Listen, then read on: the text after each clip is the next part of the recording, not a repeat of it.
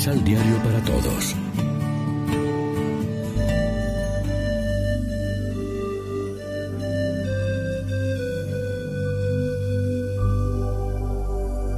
Primera lectura.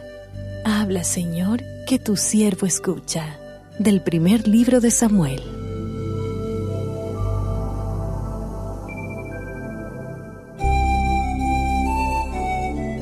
En los tiempos en que el joven Samuel servía al Señor a las órdenes de Elí, la palabra de Dios se dejaba oír raras veces y no eran frecuentes las visiones. Los ojos de Elí se había debilitado y ya casi no podía ver.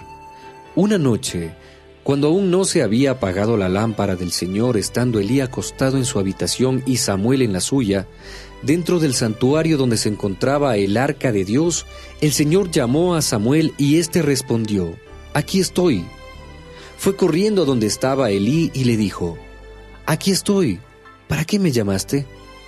Respondió Elí, Yo no te he llamado, vuelve a acostarte. Samuel se fue a acostar. Volvió el Señor a llamarlo y él se levantó, fue a donde estaba Elí y le dijo, Aquí estoy, ¿para qué me llamaste? Respondió Elí, No te he llamado, hijo mío, vuelve a acostarte. Aún no conocía Samuel al Señor, pues la palabra del Señor no le había sido revelada. Por tercera vez llamó el Señor a Samuel. Este se levantó, fue a donde estaba Elí y le dijo, Aquí estoy, ¿para qué me llamaste? Entonces comprendió Elí que era el Señor quien llamaba al joven y dijo a Samuel, Ve a acostarte, y si te llama alguien, responde, Habla, Señor, tu siervo te escucha. Y Samuel se fue a acostar. De nuevo el Señor se presentó y lo llamó como antes, Samuel, Samuel. Este respondió, Habla, Señor, tu siervo te escucha. Samuel creció y el Señor estaba con él. Y todo lo que el Señor le decía se cumplía. Todo Israel, desde la ciudad de Dan hasta la de Berseba, supo que Samuel estaba acreditado como profeta del Señor. Palabra de Dios.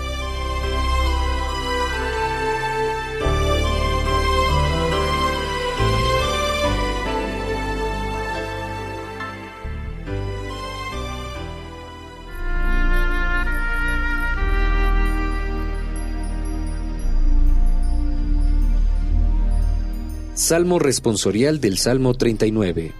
Aquí estoy, Señor, para hacer tu voluntad. Aquí estoy, Señor, para hacer tu voluntad.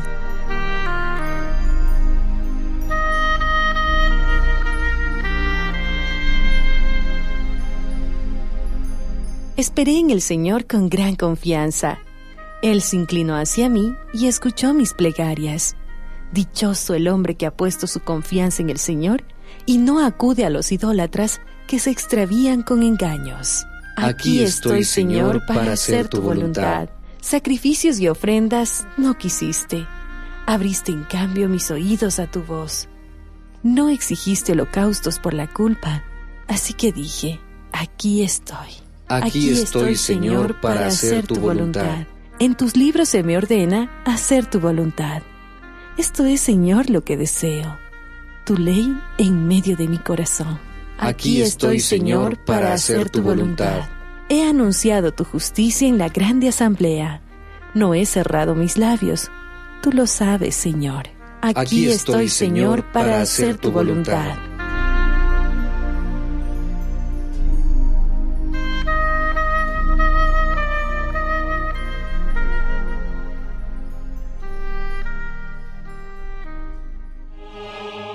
Del Santo Evangelio de nuestro Señor Jesucristo, según San Marcos.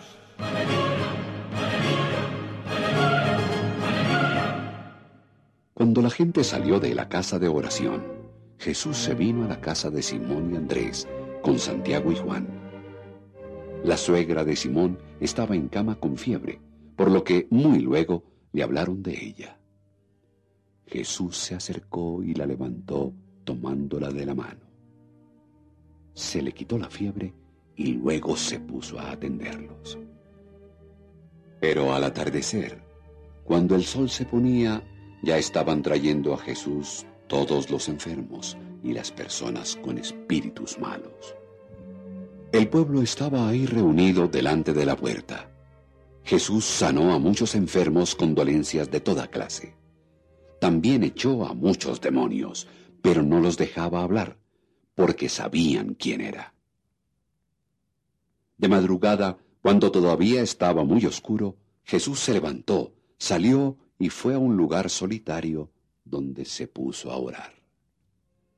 Simón y sus compañeros fueron a buscarlo y, cuando lo encontraron, le dijeron, Todos te buscan. Y él les contestó, Sigamos más allá. Vamos a los pueblecitos vecinos y yo predicaré también allí. He salido para esto precisamente. Jesús, pues, empezó a visitar las casas de oración que había en esos lugares y recorrió toda Galilea. Predicaba y echaba a los demonios. Lección Divina Amigos y amigas, ¿qué tal? Hoy es miércoles 15 de enero y como siempre, a esta hora nos alimentamos con el pan de la palabra que nos ofrece la liturgia. Es una de las escenas más deliciosamente narradas en la Biblia, esta que se nos propone hoy, la llamada de Dios al joven Samuel. El sacerdote Elí, que tendrá otros defectos, ha sabido aquí guiar al joven discípulo y asesorarle bien, sugiriéndole la mejor actitud de un creyente. Habla, Señor, tu siervo escucha. A partir de ese momento, el hijo de aquella oración tan intensa de Ana y el Caná, el que como niño había sido ofrecido al servicio de Dios, se convierte en un joven vocacionado que crece en el templo de Silo hasta llegar a ser el hombre de Dios, el juez y profeta respetado, que guía a su pueblo en su proceso de consolidación social y religiosa. La del joven Samuel debería ser también nuestra actitud. Habla Señor que tu siervo escucha. Así como la que nos ha propuesto el Salmo, aquí estoy Señor para hacer tu voluntad. Es bueno que sea un joven precisamente el que nos muestra el camino, como serán más tarde otros jóvenes los que en el Nuevo Testamento nos estimulen con su ejemplo en la misma dirección. La joven María de Nazaret contestando al ángel, hágase en mí según tu palabra, y el joven Saulo con su disponibilidad total a Cristo. ¿Qué tengo que hacer? Dios nos sigue hablando. Tendríamos que saber escuchar su voz en lo interior y en los ejemplos y consejos de las personas o en los acontecimientos de nuestra vida o incluso en las consignas de la iglesia.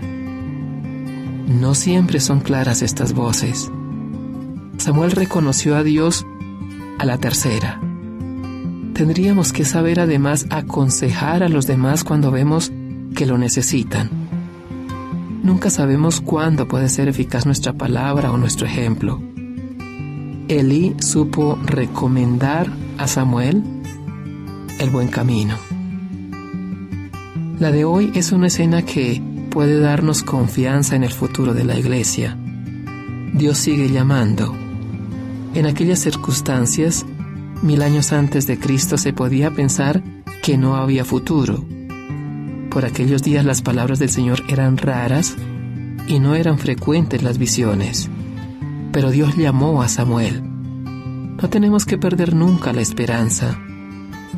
Dios sigue llamando. Lo que nosotros tenemos que hacer es saber escuchar esa voz y ayudar a que sea oída por otros. Ahora, después de su Pascua como Señor resucitado, Jesús sigue haciendo con nosotros lo mismo que en la jornada de Cafarnaún. Sigue luchando contra el mal y curándonos, si queremos y se lo pedimos, de nuestros males, de nuestros particulares demonios, esclavitudes y debilidades. La actitud de la suegra de Pedro, que apenas curada se puso a servir a Jesús y a sus discípulos, es la actitud fundamental del mismo Cristo.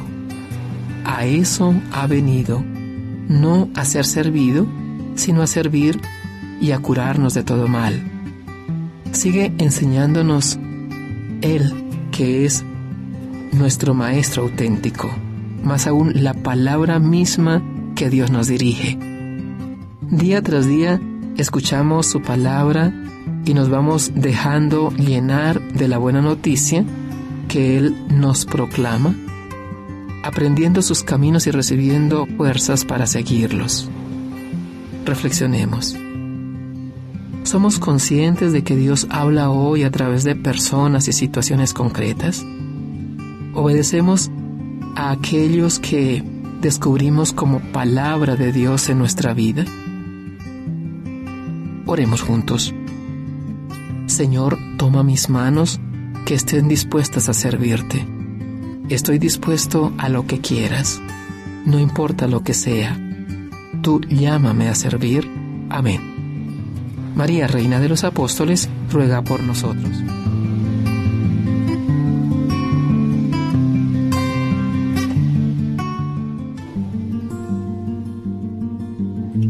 Experimenta los ocho pasos de la Alexio Divina adquiriendo el emisal Pan de la Palabra en Librería San Pablo o distribuidores. Más información www.sanpablo.co Pan de la Palabra. Vive la reflexión.